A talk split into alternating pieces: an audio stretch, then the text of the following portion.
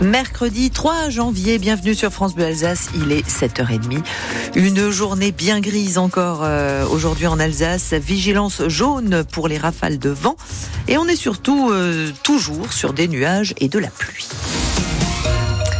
Les infos, Louise Buyen, si vous êtes euh, propriétaire, vous allez payer plus cher votre taxe foncière cette année. Presque 4% de hausse, notamment à cause de l'inflation pour la part nationale de l'impôt, mais les communes peuvent rajouter une augmentation supplémentaire. C'est le cas dans le Bas-Rhin, à Molsheim, où le conseil municipal a voté une hausse de 8,5% sur la taxe foncière. Et forcément, Antoine Ballandra, ça ne plaît pas à tout le monde. Devant l'hôtel de ville, Marie-France promène son chien, un petit beagle. Cela fait quelques semaines que cette retraitée s'est installée à Molsheim pour fuir, dit-elle, la pression fiscale trop élevée à Strasbourg.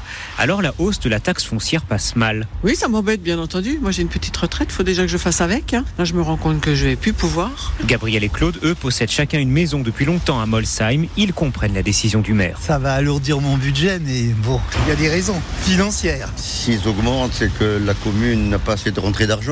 Hein, c'est sûr. Et puis voilà quoi. Et puis et puis malgré l'augmentation, il faudra bien payer. Hein. À la mairie, Laurent Furst, le maire de Molsheim, explique que la taxe foncière n'avait pas augmenté depuis 18 ans et qu'avec l'inflation et la hausse des charges, la hausse était devenue incontournable. Nous le faisons cette année euh, véritablement pas de gaieté de cœur, mais parce que les choses sont nécessaires.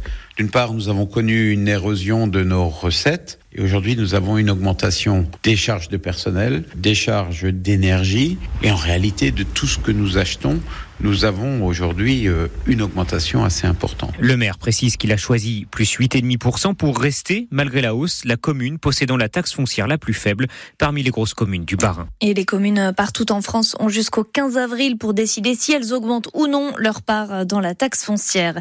Il y a des choses en revanche qui ne changent pas en 2024, comme la saturation dans les hôpitaux de Strasbourg. L'unité de soins mobiles installée devant le nouvel hôpital civil devait disparaître hier, mais elle va finalement rester en place jusqu'à nouvel ordre. Les préfabriqués avaient été installés fin décembre pour désengorger l'accueil des urgences pendant les fêtes et euh, les épidémies de grippe et de Covid notamment. Y a-t-il eu réellement une baisse du nombre de féminicides en 2023 Le garde des Sceaux, Éric Dupont-Moretti, a communiqué hier le bilan provisoire. 94 femmes tuées euh, par leur conjoint ou ex-conjoint, soit une diminution de 20% par rapport à 2022.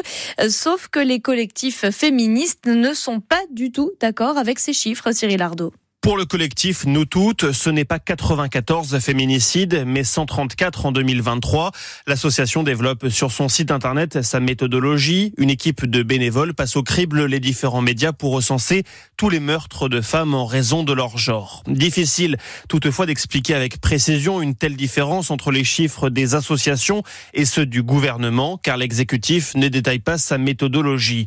La page Twitter Féminicide FR, qui comptabilise depuis 8 ans les victimes recensée dans la presse, donne cependant un début d'explication. Elle rappelle que plusieurs enquêtes pour mort suspecte sont toujours en cours et donc qu'il n'est pas possible de donner dès maintenant un bilan définitif pour 2023. Ce n'est pas la première fois que les chiffres officiels ne correspondent pas au comptage militant. L'an passé, 118 féminicides ont été recensés par le gouvernement. C'était 147 selon le collectif Nos Toutes. Et le ministre de la Santé estime, le ministre de la Justice, pardon, estime que ces chiffres sont très loin d'être satisfaisants et il compte sur euh, l'extension des téléphones grave danger et les bracelets anti-rapprochement pour lutter contre les féminicides. Ça a bien soufflé en Alsace hier soir, surtout sur euh, les hauteurs dans les Vosges avec euh, des rafales de vent à 146 km heure relevées au Markstein, 122 au Champ du Feu, 88 km heure à Ringendorf. Et ce matin, attention hein, sur les routes à cause des nombreuses chutes d'arbres. Sur le front des intempéries, les habitants du Pas-de-Calais se retrouvent eux une nouvelle fois les pieds dans l'eau à peine deux mois après les très grosses inondations. Le département reste en vigilance rouge pour crue ce matin. Dry January, janvier sobre. Je le fais mieux en français. Hein. Vous avez noté janvier sobre ou mois sans alcool. Plusieurs noms pour euh, définir la même chose. Arrêter de boire de l'alcool ou fortement réduire sa consommation pendant tout le mois de janvier. À Strasbourg, pour la première fois, une campagne d'information euh, est mise en place pour euh, sensibiliser les habitants. Le docteur Alexandre Feltz, médecin généraliste et adjoint à la santé de la ville, rappelle que tout le monde peut participer au défi ce n'est pas un mois qui est pour les personnes qui sont alcoolodépendantes. Hein, C'est-à-dire que c'est pas euh, un accompagnement professionnel pour les gens qui ont des problèmes de dépendance à l'alcool. Euh, C'est un mouvement euh, sociétal, c'est un mouvement d'aide et de défi qu'on peut accompagner lorsqu'on s'interroge sur sa consommation qu'on trouve excessive ou trop régulière. Il y a des effets, on va dire, light d'arrêter l'alcool qui sont par exemple euh, un meilleur sommeil. On se sent mieux aussi, une meilleure concentration et puis aussi euh, des effets sur euh, notre euh, porte-monnaie puisqu'on dépense moins, moins d'argent.